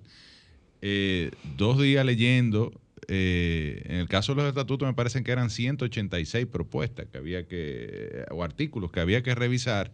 800, ¿no? 800 y pico de artículos. Se redujo de 4.000 y pico, se redujeron a 800. Bueno, esa es la totalidad con los 13 temas. Eh, pero en el caso del, de los estatutos, me parece que eran 180 y tantos eh, ah, artículos con diferentes propuestas cada uno. Entonces ahí eh, eh, la propuesta original, la propuesta alternativa, que a veces eran más de una, y entonces uno leer eso, digo, eh, para tomar una decisión consciente y escoger entonces qué propuesta. o sea que es un proceso democrático en el marco de la virtualidad, que, que es novedoso, evidentemente. Bueno, que que las circunstancias. Eh, eh, eh, Entonces, en el caso que ahorita era Eliseo que te estaba hablando, Danilo, lo que pasa es que a veces la gente dice que yo hablo mucho en este programa y es que Eliseo tiene un timbre de voz muy parecido al mío. Pero, mira, pero es verdad, es, cierto. Yo he pensado que estoy contigo solo.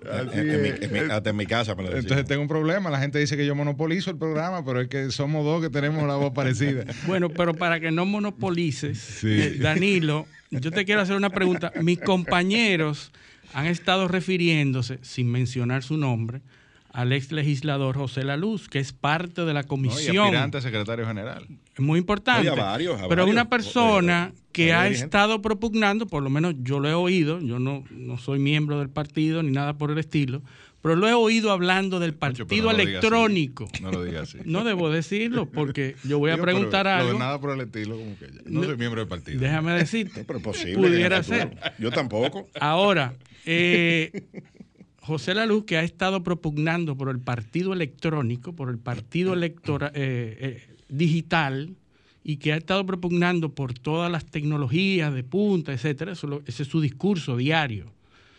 Entonces, este es el mismo miembro de la comisión electoral que dice, y lo recoge la prensa, lo siguiente.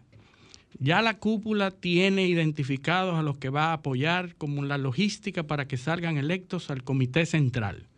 Todos los demás serán utilizados como tontos útiles, poniéndolos a gastar su tiempo y recursos para que legitimen el proceso. ¿A qué se debe esta, esta opinión? ¿Qué tú, ¿Qué tú piensas de esto, Danilo? Mira, eh, para que la gente entienda lo que él está planteando, es importante eh, completar la idea de lo que estaba diciendo, que en esa plenaria de dos días, que tuvo oportunidad de, que los dos mil y tantos delegados pudieran ejercer su derecho al voto, así como lo iban a hacer presencialmente. Votaron, se procesaron esas votaciones y están los resultados de cómo votó la mayoría, los cuales hay que respetar.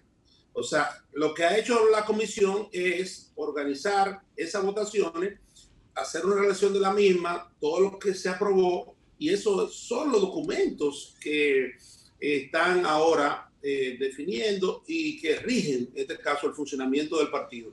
Todos los compañeros y compañeros que votaran a favor o en contra de cualquier propuesta tienen que ceñirse a respetar estos resultados, porque lo otro es anarquía. O sea, el querer de conocer la voluntad de la mayoría de los delegados es anarquía. O sea, porque no sé, ¿de qué manera funciona un partido democráticamente? asumiendo lo que digan la mayoría, aunque no nos guste. Hay decisiones en esta plenaria que pues, no son de mi satisfacción, pero tengo que respetarla, porque es la decisión de la mayoría. Entonces, en ese sentido, esa disidencia pública que ha tenido José La Luz, que es un gran abuso por la condición que tiene de, de, ser miembro de la comisión organizadora, una falta de respeto. Además, yo, estoy de acuerdo eh, con, esa, no con esa visión. Él como miembro de la comisión organizadora, para él hacer lo que está haciendo, debería renunciar. no al partido, a la comisión. No, era renunciar de la comisión organizadora, porque eh, como miembro indudablemente eh, uno lo que ve cuando ve esta conducta inapropiada de un pledeísta Indisciplina. Eh, es que ha utilizado la función de ese miembro de la comisión organizadora para sus propósitos personales, que al parecer están por encima de lo que la mayoría decidió, en este caso, democráticamente. Ahora, ¿qué fue lo que la mayoría decidió? Eh, ¿Qué es lo que dice José Lalu sobre el tema? Bueno, la mayoría decidió eh, dos cosas.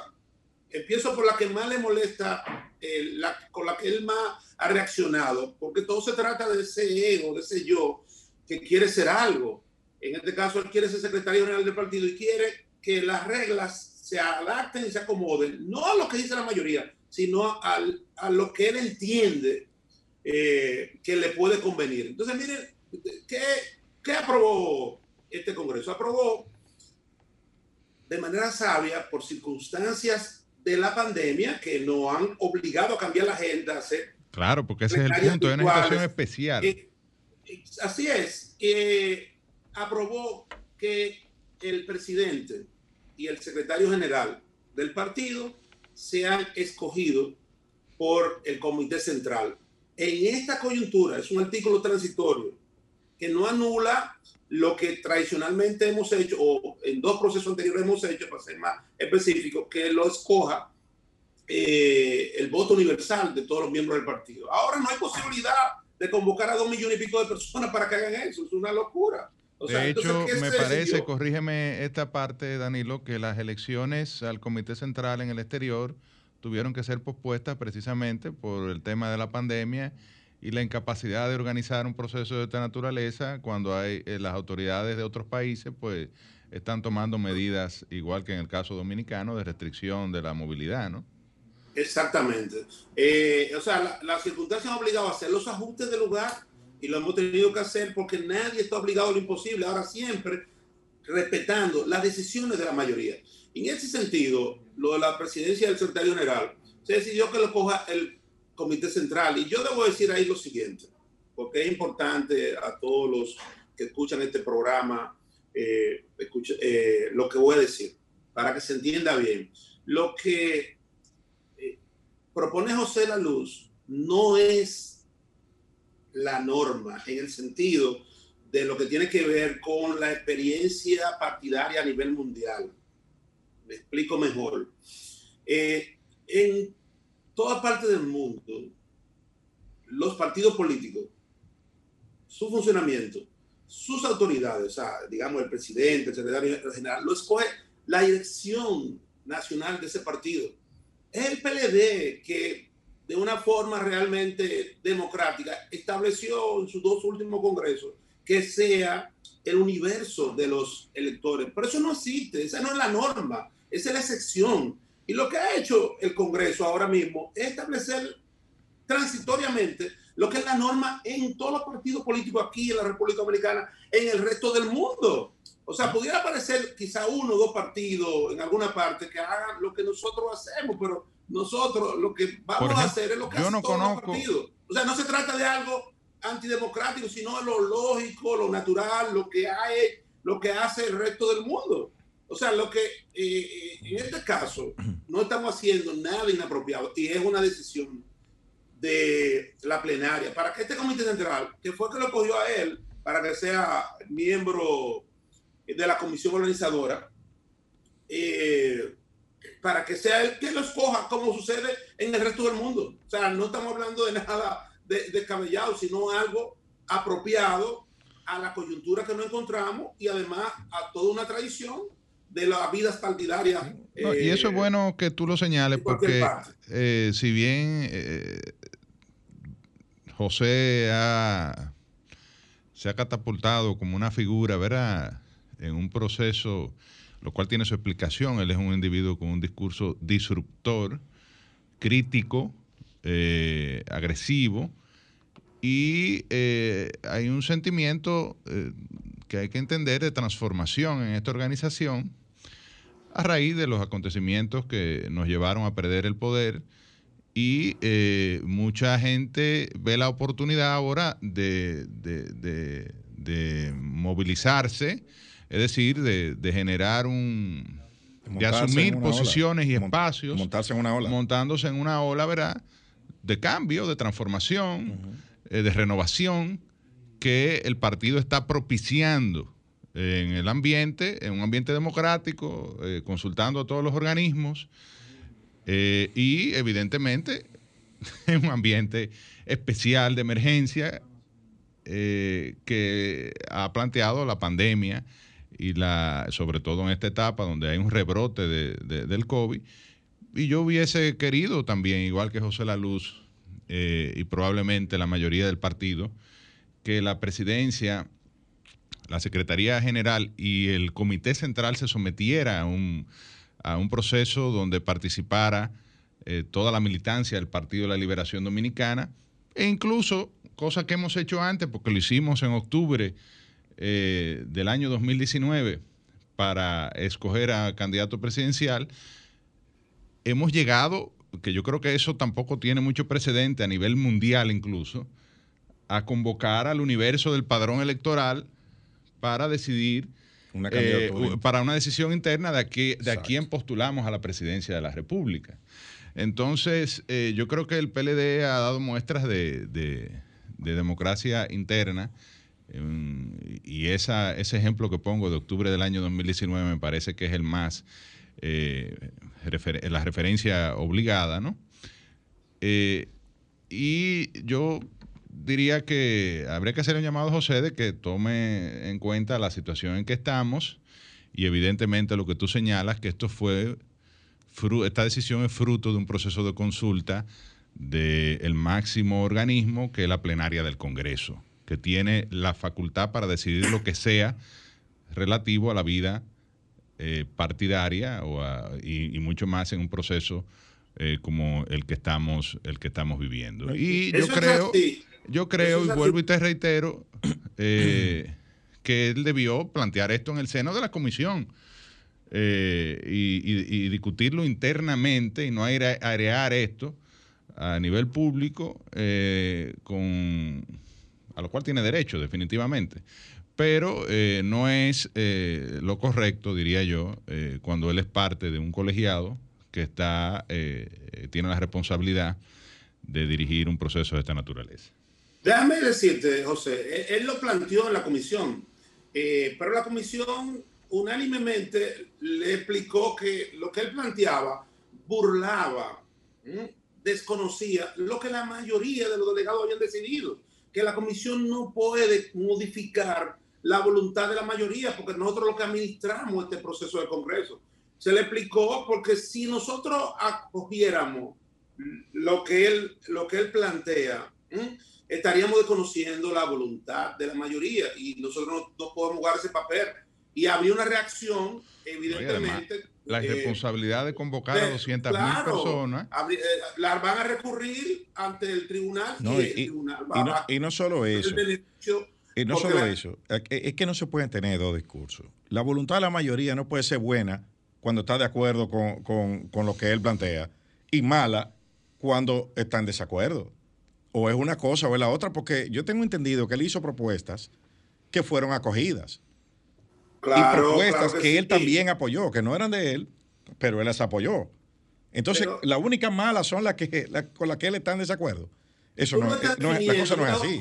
José, con lo que se está de acuerdo, con lo que él está de acuerdo, eh, entonces la base, la, la, base tiene desarrollo político e, e, y la Si no está de acuerdo, la, están utilizando. Es un discurso de doble moral eh, que no está bien. Él además está utilizando este tema como campaña porque quiere ser secretario general del partido. Para posicionarse, y esa parte, esa parte es violatoria, tú ves, porque lo está haciendo desde la Comisión Nacional Electoral. Participó en toda la asamblea queriéndose mostrar como si estuviera en campaña y uno dice, ven acá, eh, a quienes nos ha cogido como tontos útiles ha sido a lo que... Pero eso se puede, ser parte de la comisión. la Comisión Nacional Electoral, porque él ha estado violentando eh, principios fundamentales de la organización en esa parte. Ahora, eh, Danilo, déjame preguntarte algo. Ya, ya yo creo que le hemos dedicado bastante tiempo a, a promover a José.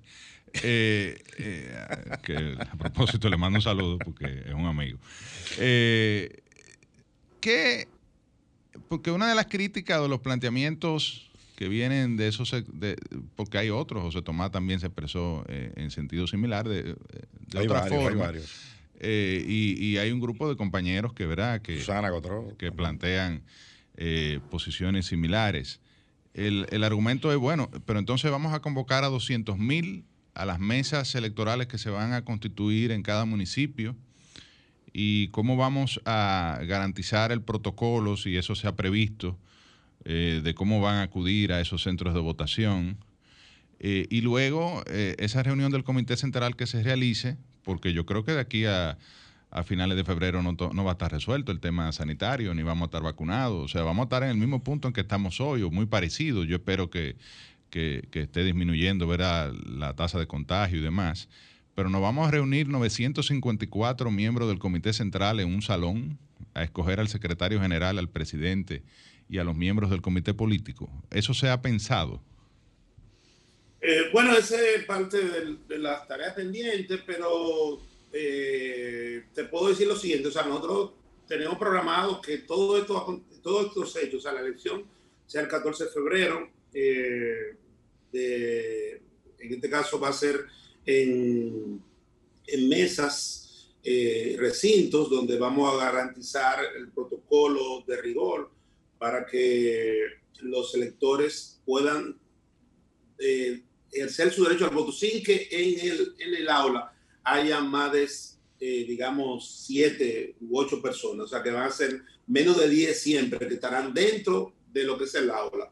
Y fuera, pues el distanciamiento en la fila, si lo hubiera, de los electores. Va a ser con el, con el voto electrónico que vamos a utilizar en este proceso que va también a agilizar la dinámica del, del proceso en esa parte. Y en lo que respecta a la reunión que deberá hacer el Comité Central para escoger al presidente, secretario y los miembros del Comité Político y titulares de secretarías, eh, esa reunión, bueno, es un tema del escenario donde lo hagamos, ¿de acuerdo? Y la infraestructura que tengamos para hacerlo. se está eh, eh, pensando en un escenario donde eh, los miembros del comité central, que son, van a ser unos 995, puedan ejercer su derecho al voto. Aquí hay escenarios donde podemos hacer eso. Aquí está el pabellón de voleibol y demás, que podemos hacerlo perfectamente sin que haya cuestionamiento, con un protocolo, un orden donde puedan ir votando, porque esa reunión es para ejercer el derecho al voto. ¿Cuándo sería la elección del presidente y el secretario general? Tenemos previsto que sea eh, unas dos semanas después eh, o diez días después, eh, para ser más exacto, de la fecha que, se coja, que escojamos al, a los miembros del Comité Central, o sea, del proceso de elección, que es el 14, sería unos 10, 11 días después. Que queremos, porque hay un protocolo que hay que cumplir, que son, si hay impugnaciones, que siempre las hay, claro. que hay que agotar esos procesos, depuración, reconocer los casos, eh, de manera que podamos estar listos, sí, para el 25 de febrero, eh, poder hacer ese proceso de, de elección del presidente, secretario. Danilo, tenemos que irnos a una pequeña pausa ahora, pero vamos a volver porque te tengo un par de preguntas interesantes para la parte y, final. Y no solo vamos a hablar del Congreso, así que prepárate, vamos a hablar de orden de boleta, de financiamiento de partido, el tema que está eh, en, eh, ¿verdad? conociendo la nueva Junta Central Electoral. Así que ya regresamos. Así que vamos a la pausa. ¿Cómo no? Sol 106.5, una estación del grupo RCC Miria. www.solfm.com Diseñada para que cualquier ciudadano del planeta conecte con la más variada programación de la radio dominicana. Sol, la más interactiva. Somos interacción. Somos radio. somos Sol, la más interactiva. Sol 106.5 te ofrece la mejor variedad en programas interactivos durante todo el día. El contenido más completo está aquí. Llena tu día de radio inteligente con las personalidades más reconocidas del país en Sol 106.5. La más interactiva. ¿Quieres sintonizar a Sol desde tu móvil? Descarga ahora la nueva app de Sol. Búscala en tu Google Play o App Store. Sol 106.5. También en tu dispositivo móvil. Somos la más interactiva. Sol 106.5. La más interactiva.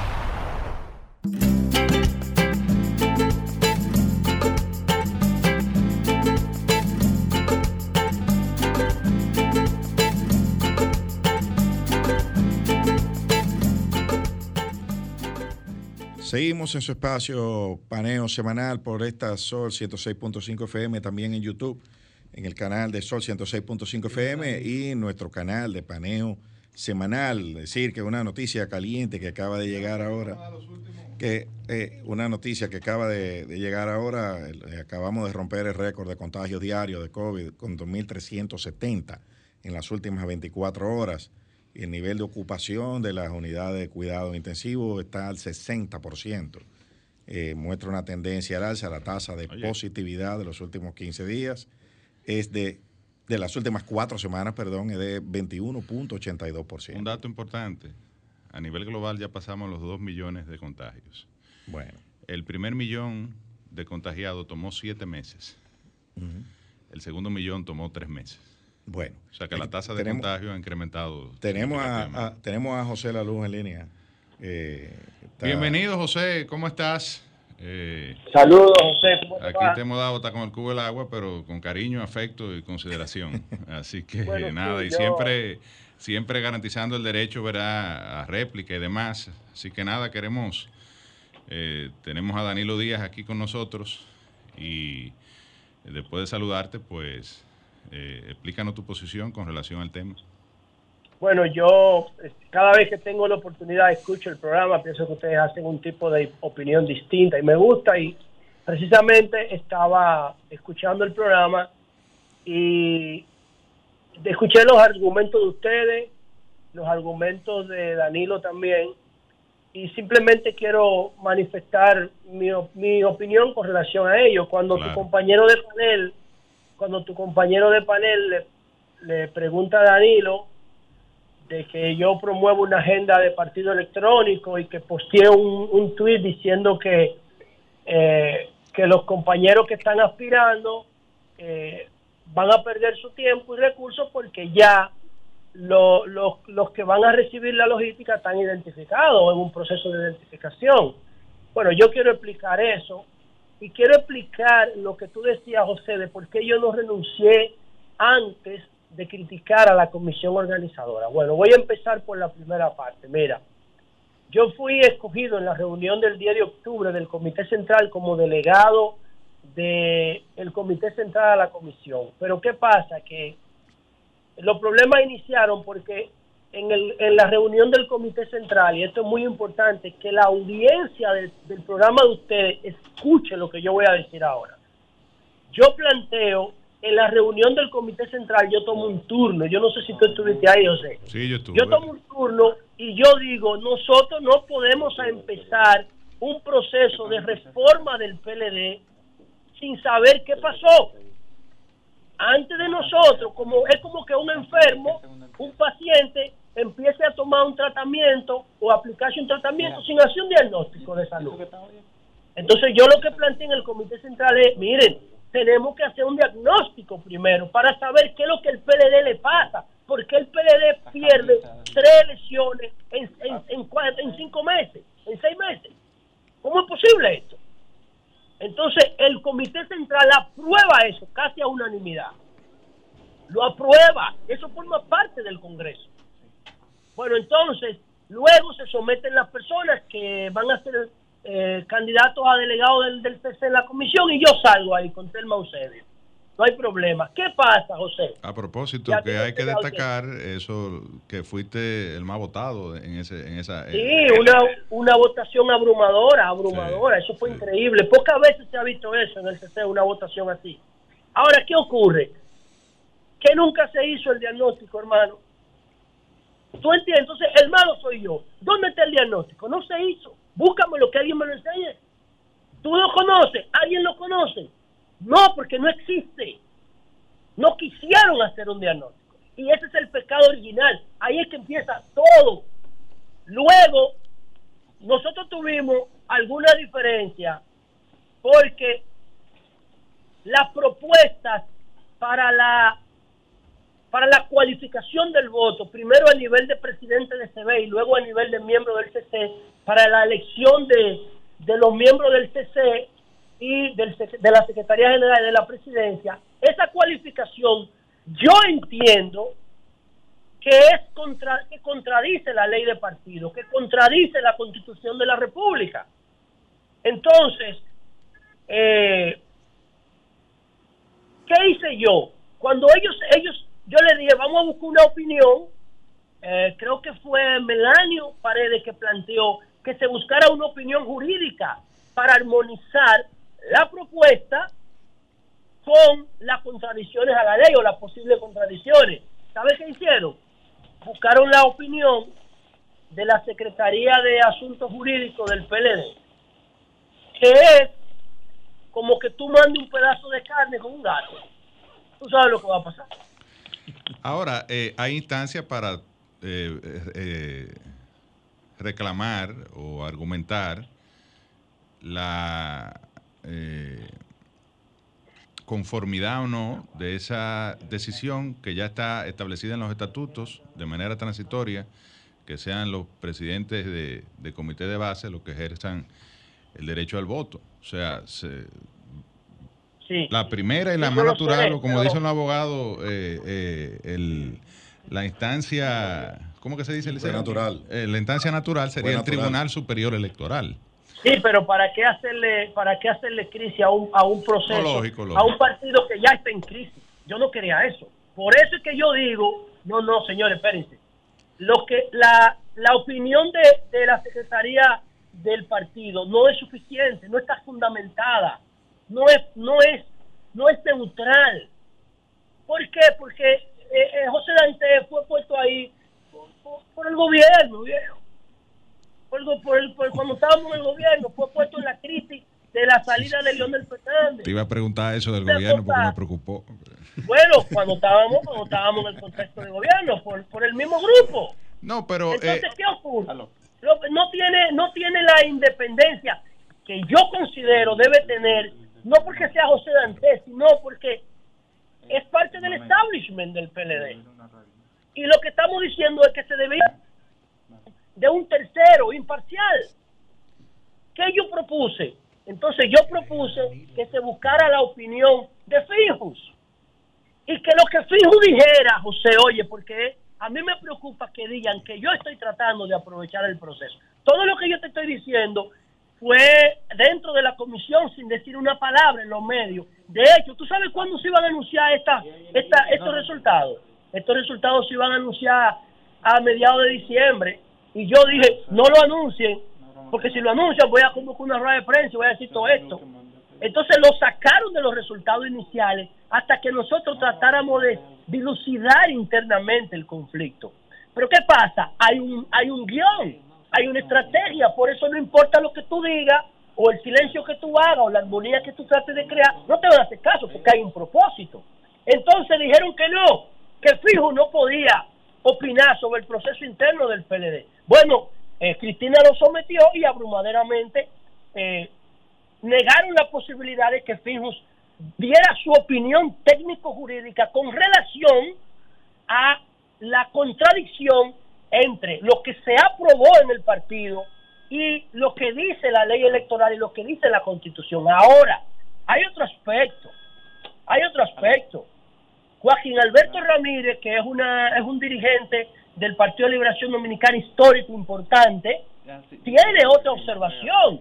Él dice que de manera arbitraria la comisión sacaba y ponía propuestas en la plenaria y que propuestas que ellos hicieron en su comité intermedio no aparecen ahí, pero que sí ya están registradas en la en la primera ola de, de, propuestas. ¿Tú comprendes? Entonces no soy yo solo. Entonces, si nosotros queremos hacer un PLD de verdad, un PLD institucional, un PLD que se transforme, que se ponga en condiciones de aspirar al poder otra vez en el 2024. Tenemos que respetar el proceso. Y yo creo que no, no hay una excusa valedera para quitarle a los, a los compañeros y compañeras del partido su derecho al voto, porque nosotros votamos tres veces este año, cuatro veces votamos, tres, tres. Tres veces. Ahí los periodistas son buenos para votar tres veces este año. Votamos a nivel municipal y congresional, votamos dos veces a nivel eh, municipal y votamos por, por, en las elecciones de julio. Ah, ahí somos buenos. Pero para eh, votar nosotros mismos no. José, quiero darle la oportunidad a Danilo de que, ¿verdad? Para tener un debate. Bueno, la intención mía, la intención mía no es debatir porque él puso no, sus argumentos. No, está bien. Danilo no es, Danilo no es mi problema. Danilo no es mi problema. Danilo está jugando un rol ahí que yo lo entiendo y yo le respeto todo lo que él diga y nunca lo voy a agredir en términos No, igual, igual. Yo no necesito eso. Yo no lo necesito. Igual este espacio y yo creo que el sentimiento a nivel general en el PLD es de respetar también las opiniones de los demás. Tú entiendes, ya le incluyendo la tuya. Puso su argumento, a mí no me interesa debatir con él, él no es mi objetivo, él no es, él no es mi meta. Yo lo que quiero es que el PLD, que el PLD lo dejen expresarse. Es que están impidiendo, oye, José, oye lo que se trata aquí. Y él, él, nosotros sabemos todo, de dónde salió, quién lo propuso, cuál es el propósito, porque oye ahora, ¿por qué yo hablo de la logística? Coño hermano, tú sabes lo que tú pones. Tú necesitas, vamos, 600 gente para decidir la Secretaría General y la presidencia. Hermano, ¿y cómo, qué es lo que van a hacer? A poner coordinadores por, por región y por provincia y ofrecerle logística a, a, los compañeros y compañeras que están aspirando ahora al CC con el compromiso de que te apoyen para el comité para la Secretaría General y la presidencia después. Y después que tú riegues esta logística, que tú sabes muy bien quién la tiene la logística, tú sabes, todo el mundo sabe cómo es la vaina. Entonces, ¿sabes lo que van a hacer? Van a agarrar en el CC con 900 gente, 600 de 900, no necesitan más, y van a poner a quien ellos quieran. Eso es todo, hermano. ¿Y sabe qué va a pasar? Que nuestro partido se va a convertir en otro PRD. No, eh, se va a disminuir a su mínima expresión. Esperemos que no lleguemos a eso, eh, todo lo contrario. Yo, aspiro a que nos transformemos y, y, sea, seamos opción de poder. Te quiero agradecer tu participación y darle ya la oportunidad a Danilo eh, pues que, se exprese en esta parte final del programa. Sí, nada más quiero terminar con esta reflexión. Es una posición conservadora es una oposición llena de miedo. Quieren utilizar el PLD como escudo. Yo no sé para qué, en vez de permitir que el PLD se reforme, quieren, convertir, quieren secuestrar el partido y todo lo que tenemos una visión del siglo XXI debemos oponernos a eso. debemos, debemos, debemos apostar a que nuestra organización se fortalezca, no que se debilite. Yo no tengo aspiración. Es más, yo dije en la comisión que si eso pasa yo me voy del partido. Me voy simplemente y no me voy para FUPU.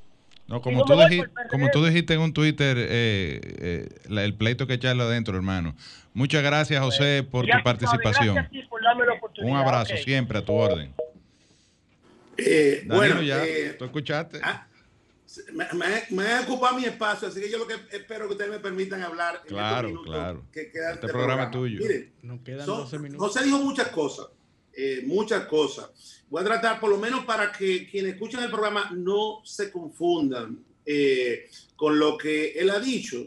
Y debo empezar primero que este ha sido un proceso absolutamente democrático, abiertamente democrático donde han participado los que los estatutos plantean que participen. Primero, participaron todos los presidentes de intermedio, los presidentes de comité de base en la primera fase junto con el presidente de intermedio. Todo el mundo se ha expresado. No se ha omitido ninguna opinión. Y ahí aclaro el caso de Joaquín Alberto Ramírez. Nosotros nos reunimos con él y lo escuchamos. O sea, Joaquín Alberto está confundido con varias cosas. Número uno, con, haber con creer que, la, que lo que tiene que ver con las decisiones que bajamos en la segunda fase eh, tenían que incluirse todas y nosotros, era eh, parte de la, responsabilidad de la comisión reglamentariamente, establecimos que, solamente podían bajar de nuevo las que tuvieran mérito, o sea, que hayan tenido el apoyo de un 10%. Y por eso eh, se omitieron ya propuestas en la segunda ronda, porque si no, iba a ser la misma discusión. Se votó justamente para clasificar cuáles tenían apoyo y cuáles no. Y entonces bajaron ya para votación definitiva la que más apoyo tenían, para que los delegados pudieran votar con mayor eh, eh, reflexión sobre ese particular. La otra parte que tiene que ver con lo que dice José Dantes, tengo que decirlo realmente, porque José no está aquí para, Dantes para eh, eh, aclararlo, José fue cogido miembro del Comité Central en un proceso, en el último proceso, él salió electo, o sea, no está ahí por casualidad en esa parte. dice en la Secretaría de Asuntos Jurídicos, dice José. bueno, pero fue el Comité Central que lo ratificó a esa parte, o sea, porque, eh, por ejemplo, el mismo, lo mismo que cogieron a, que cogieron a, a él, a él como eh, como vocero, digo, como miembro de la comisión, son los mismos que pagan a José en este caso. O sea, ¿cuál es la diferencia? Cuando es él está bien, cuando es otro no. Así no, así no puede ser, porque es lo que te digo, es una doble moral en su discurso. Todos estos argumentos no se trata de una visión democrática de José Laluz, se trata de su de, de, una campaña que está haciendo para la Secretaría General. Todo esto es una campaña, no un asunto de, de convicción y principio es de conveniencia a una aspiración legítima que él tiene y que ha utilizado la comisión con ese propósito, más que trabajar en la comisión, y no quiero entrar en detalle, ¿de acuerdo? Ha sido como un espacio para él promover su candidatura, que eso éticamente no está bien, de verdad, éticamente no está bien. Aclaro sobre el diagnóstico, que ciertamente se aprobó el Comité Central y que todos estuvimos de acuerdo. Miren, el primero que hizo esa propuesta no fue José Laluz, es quien te habla. Eh, nosotros le hicimos el comité político esa propuesta, ¿de acuerdo? La cual fue respaldada, no se, no se acogió, pero luego en el comité central se respaldó. Estoy diciendo esto hoy por primera vez, pero el autor de la propuesta de que se evalúe, porque estoy de acuerdo con él, eh, fuimos nosotros. ¿se evaluó o no se evaluó? Se evaluó, José falta la verdad y la hace deliberadamente. Él sabe que todos los organismos del partido, todo absolutamente, el primer tema de discusión que tenían era el diagnóstico, o sea, la evaluación de ver qué pasó, su visión, qué era la forma de ellos poder justamente haciendo ese ejercicio, saber qué propuestas tenían que hacer, qué cosas tiene que modificar el partido. O sea, la evaluación se hizo. Es una falsedad es decir que no se, hizo. Ahora, es lo que dice, la compilación de todos los resultados de, la, de tus evaluaciones, conocerla en la comisión, bueno, pero ya es otro tema, porque nosotros no podemos decidir sobre ese particular. Ahora, nosotros aseguramos que ese ejercicio de evaluación crítico autocrítico lo hiciera todo el partido, que me señale uno donde se le impidiera. O sea, también falta la verdad en esa parte. Lo otro es, con relación a lo que él está planteando, miren, esto no es complicado entenderlo para demostrar que él no solamente no tiene razón, sino que está totalmente un error. Mire, es que no hay que ir muy lejos. En la República Dominicana, la República Dominicana, los partidos políticos que hacen, eh, en este caso, primaria para escoger sus candidatos es el PLD y el PRM que lo hace cuando son elecciones nacionales eh, de, candidatos. Después, ¿qué partido hace eso? Entonces, si esos partidos se les permite, el PRD, por ejemplo, si se le permite al Partido Reformista, todos no lo hacen con el voto universal. O sea, en la realidad, sus autoridades cogen su dirección. Por aclamación. que, está él mintiendo y yo digo deliberadamente, porque él, no es muy ignorante, él lo sabe, porque quiere crear la confusión. Él está queriendo hacer el papel de la víctima como una forma de hacer una campaña. Y el hecho de que se vaya del partido que él anuncia, que se iría, etcétera, etcétera, a mí no me sorprendía, porque el problema de José, y se lo digo como amigo, porque José yo lo conozco hace muchos años, es que una persona que tiene talento, sin embargo, el ego, el ego gobierna sus emociones y lo ponen a, este tipo de comportamiento. Cuando las cosas no son como dicen su, como su universo, entonces le salen mal. Yo, eh, por ejemplo, vi, eh, eh, porque él tiene unas expectativas que no corresponden con, con, la, con la realidad y se cree, se cree lo que dice en esa parte, en cualquier escenario, en cualquier escenario que se Danilo, ponga. Si el resultado no le favorece, él va a tener la misma conducta. Danilo, nos queda un minuto. Pero yo creo que quiero que en 45 segundos tú me hables del posicionamiento de la boleta, financiamiento de los partidos y la posición del PLD, cuyo plazo me imagino que depositaron porque venció hace eh, ayer o antes de ayer. Y ha trascendido la posición de la Fuerza del Pueblo, que dice que en el caso del orden de la, eh, perdón, en el caso del financiamiento, debe ser el porcentaje eh, en el cual el partido obtuvo mayor votación, sin importar el nivel de elección? No, eh, eh, sí, realmente esa era una buena pregunta y le voy a tratar de resumir. Depositamos el día de ayer, nuestra posición, un documento de cuatro páginas que se apoya en lo que establece la, la ley electoral, lo que establece también sentencias del Tribunal Superior Electoral, sentencias del Tribunal Superior Administrativo y la resolución de la propia Junta Central Electoral. Y te puedo, te lo resumo de la siguiente manera.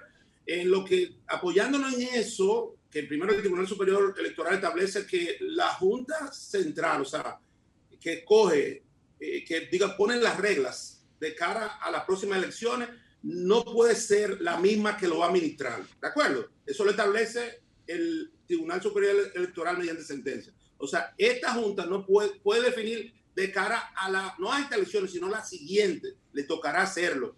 Pero cara a esta ya está decidido y está fundamentado en una sentencia del Tribunal Superior Administrativo que le da competencia a la Junta para, para hacerlo de cara al proceso siguiente. Y ahí hay que decir lo siguiente, miren, lo que establece esa resolución es que el resultado de escoger a los, eh, en este caso, o de establecer tanto el orden de la boleta como la distribución de los recursos, que es el caso fundamental en este caso de discusión, eh, que se asigna en el presupuesto, es el resultado del promedio de, las cuatro, de los cuatro procesos electorales que se hicieron en, el año 2020. El municipal de marzo el, y, el, y el de 5 de julio, que fue del nivel de diputados, senadores y presidencial.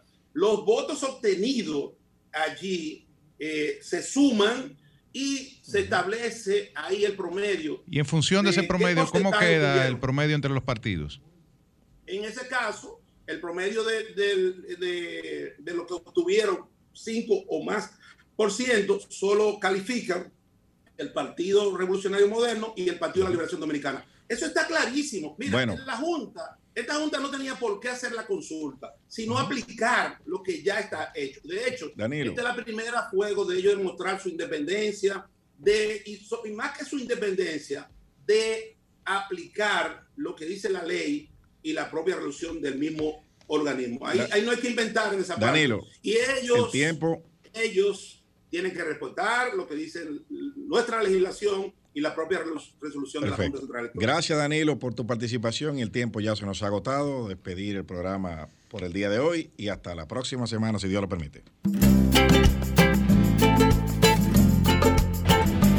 Sol Sol 106.5, la más interactiva. Una emisora RCC Miria.